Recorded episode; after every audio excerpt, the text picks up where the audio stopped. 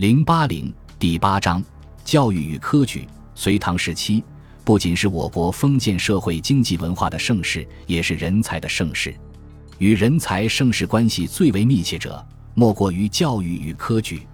教育担负着培养人才、提高整个民族文化素质的重任，同时又是文化继承的重要途径。隋唐时代，在统一的中央集权统治下。文化教育事业出现了前所未有的繁荣发展局面，学校的数量和规模均较前代有所扩大，基本教学制度也已确立，专门学校有较大的发展，从中央到地方形成了一个比较完备的教育体系。科举制创立于隋，是隋唐五代时期选拔人才的重要方式。它一方面受当时文化观念、人才观念的制约，另一方面。又对当时的文化事业及文化面貌产生了深刻的影响。